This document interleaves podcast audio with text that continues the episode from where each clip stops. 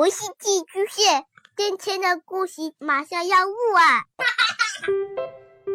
孩子的世界充满了色彩和欢乐，用有温度的声音讲你爱听的故事。白羊叔叔和大明的晚安故事。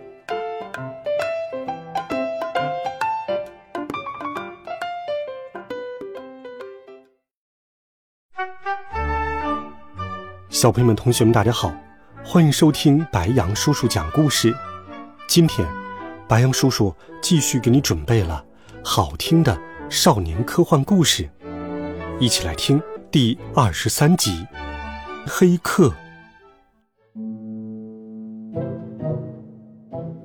好不容易熬到了下课，我到卫生间里，将爸爸从口袋里面掏了出来。爸爸说。看来问题比我们想象的要严重啊！我说，现在唯一的办法就是要让大家意识到问题的严重性，不要再去时间银行借时间了。爸爸说：“哎，希望，希望这么多变老的例子能会给其他人一个警醒。”我暗中祈祷，但愿如此。不过，我觉得希望非常渺茫。因为大多数人只有在失去之后才知道珍惜，但是已经来不及了。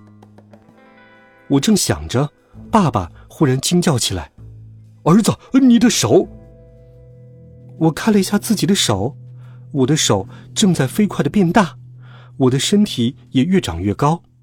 之后，我的手上、身上突然布满了皱纹，我再摸自己的脸，也是爬满了皱纹。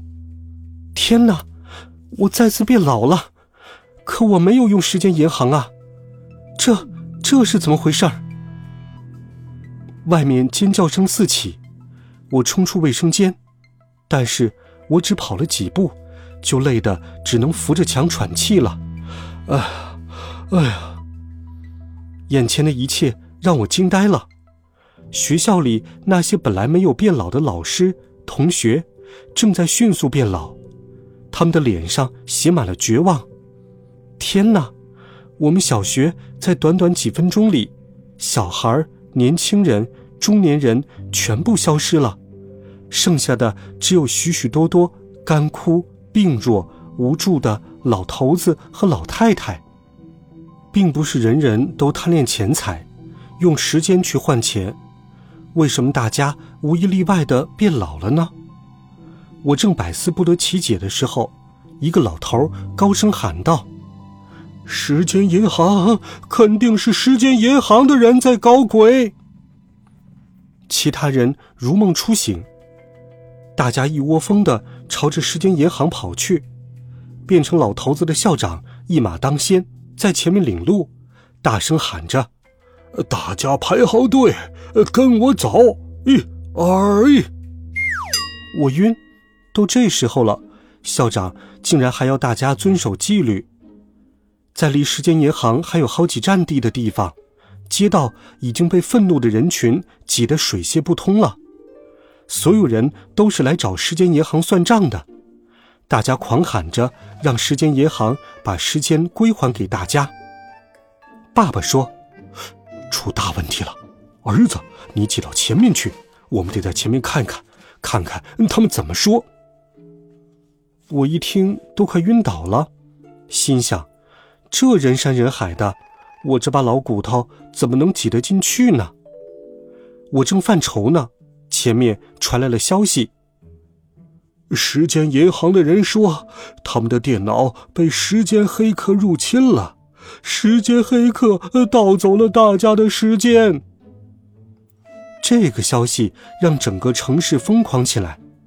满城的老头子、老太太都认为时间银行在推卸责任，大家尖叫着、呼喊着，见到东西就抢就砸，以发泄内心的不满情绪。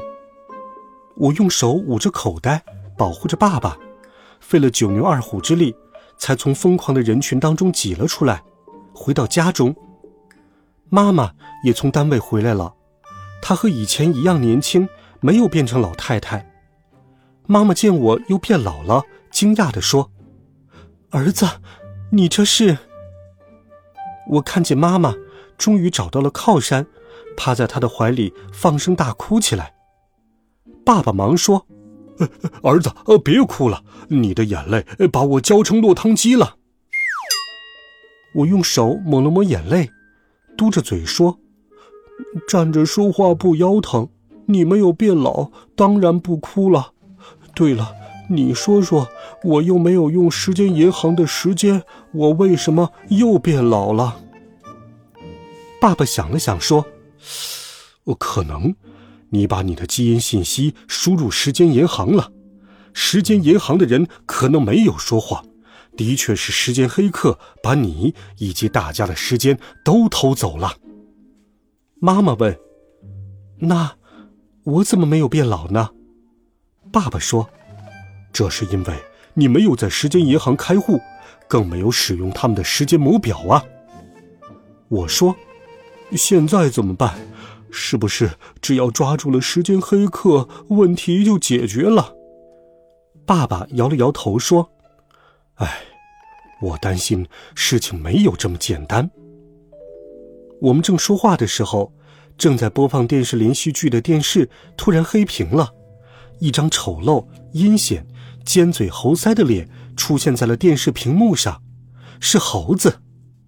猴子皮笑肉不笑地说：“各位市民，大家好，我是时间银行的行长。”你们的时间都被我拿走了。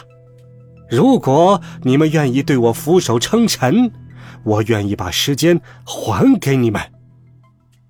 时间黑客竟然是十恶不赦的猴子。然后，猴子让一个走路颤颤巍巍的老头子走到台上，问他：“你愿意臣服于我吗？”老头哆哆嗦嗦、谄媚地说。我愿意。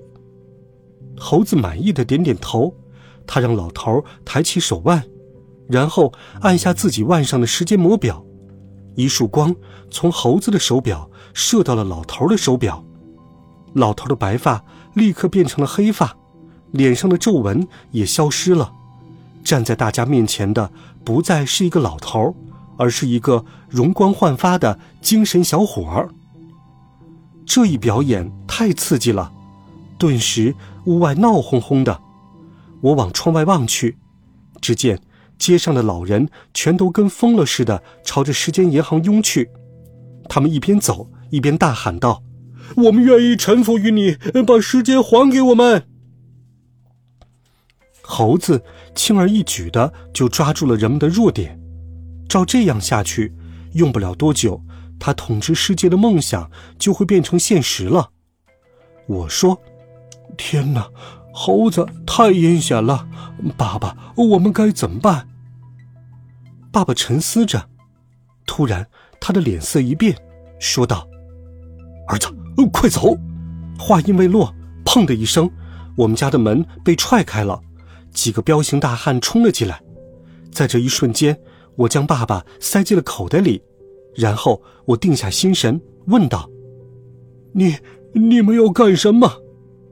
一个彪形大汉挥挥手，说道：“把他带走。”两个大汉冲上来，压着我往门外走去。妈妈冲过来，大声喊道：“放开我儿子！放开我儿子！”彪形大汉将妈妈一把推开，妈妈的脑袋撞在了墙上，晕倒在地。我急忙喊着。妈妈，妈妈！我被彪形大汉带到草坪上，那儿停着一架直升飞机，他们将我推了进去。直升机轰鸣着，飞到了蓝天上。